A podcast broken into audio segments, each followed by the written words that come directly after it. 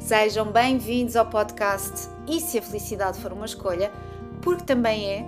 Aqui falamos que lá está de felicidade e também de inteligência emocional, psicologia positiva, liderança e capitalismo consciente, comunicação, saúde e bem-estar, sustentabilidade, onde misturamos a ciência e espiritualidade e tudo mais o que for contribuição para a minha, a tua, a felicidade de todos nós.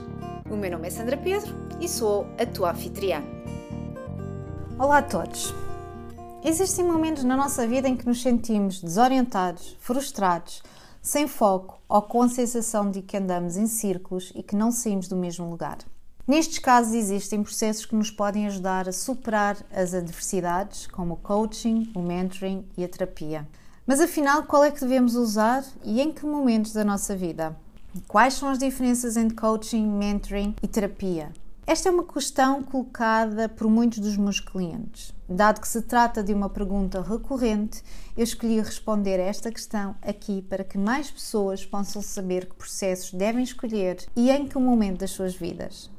Quer o coaching, quer a mentoria ou a terapia são importantes no autoconhecimento e no desenvolvimento pessoal contudo, utilizam métodos diferentes e é importante conhecer cada um deles. De forma muito sucinta, a terapia ajuda-nos a compreender e a agir a partir do passado, enquanto que o coaching e o mentoring servem de bússola na criação do futuro que se pretende atingir.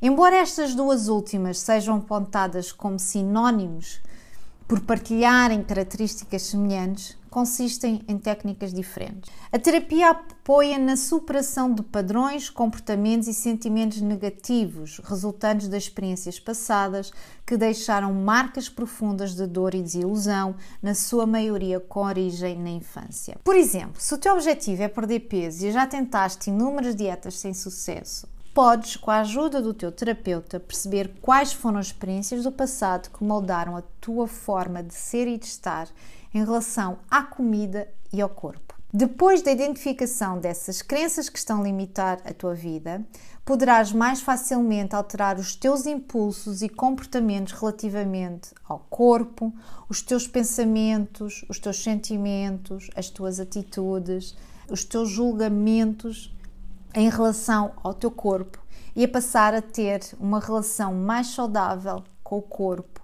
com a alimentação. Por outro lado, o coaching trata-se de com o presente moldar o futuro. Ou seja, funciona como um guia de orientação para que os nossos objetivos sejam atingidos com mais facilidade. Depois da elaboração diagnóstico da situação presente, define-se qual o caminho a seguir, estabelecendo-se metas e planos de ação. Já a mentoria consiste numa relação entre duas pessoas, no qual o mentor partilha técnicas, conhecimentos e experiências para orientar e aconselhar o mentorado no seu percurso de desenvolvimento pessoal.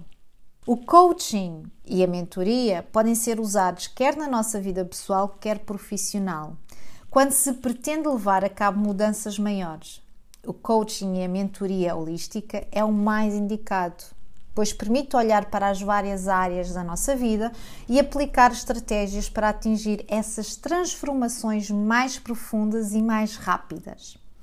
Eu tenho clientes que começam por fazer sessões terapêuticas onde conversam comigo sobre o passado, o presente e o futuro, e só depois é que definimos quais as técnicas terapêuticas a aplicar. Se após essas sessões sentirem necessidade de aprofundar mais o seu desenvolvimento pessoal, se quiserem fazer mudanças significativas na sua vida, então aí sim avançamos para a mentoria, que inclui técnicas terapêuticas que permitem eliminar bloqueios que estejam a condicionar as suas escolhas e ações. A conjunção das técnicas terapêuticas, do coaching e a mentoria permite acelerar todo o processo de transformação pessoal. É por esta razão que eu uso técnicas terapêuticas nas, nas sessões de coaching e mentoria, porque permitem uma desintoxicação emocional mais rápida.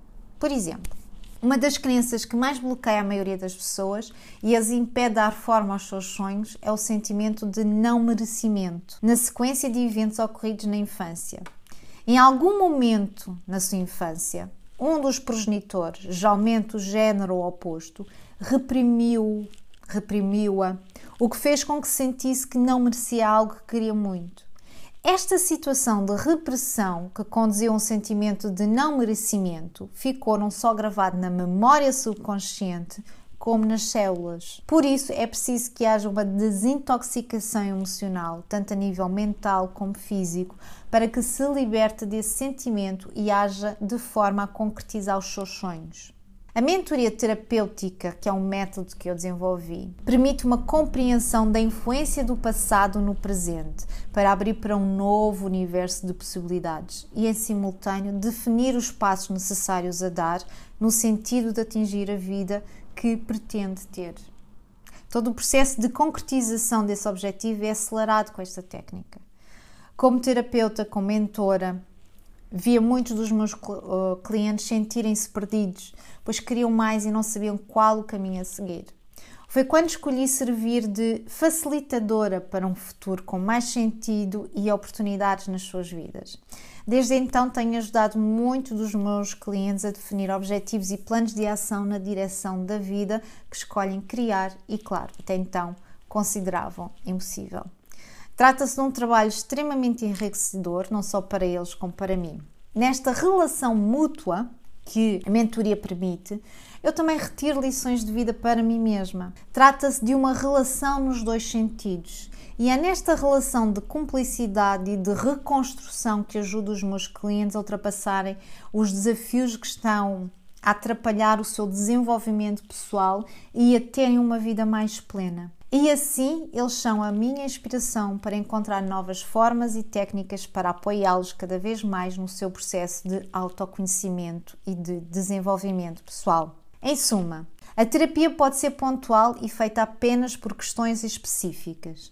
O coach é direcionado para a ação e alcance de objetivos, com base em perguntas e com o número de sessões limitado. O coach não precisa de ter experiência na questão colocada pelo coach apenas necessita de uma certificação que o habilita a atuar como tal. Já a mentoria consiste numa relação de troca de experiências, técnicas e conhecimentos para uma transformação mais profunda. Para ser mentor, é preciso ter experiência sobre as questões colocadas pelos mentorados, além de toda a parte técnica associada.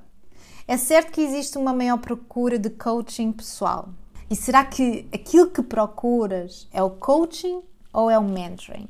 Em que fase da tua vida é que estás? Procuras uma maior transformação ou apenas uma mudança pontual que será facilmente resolvida com algumas sessões terapêuticas?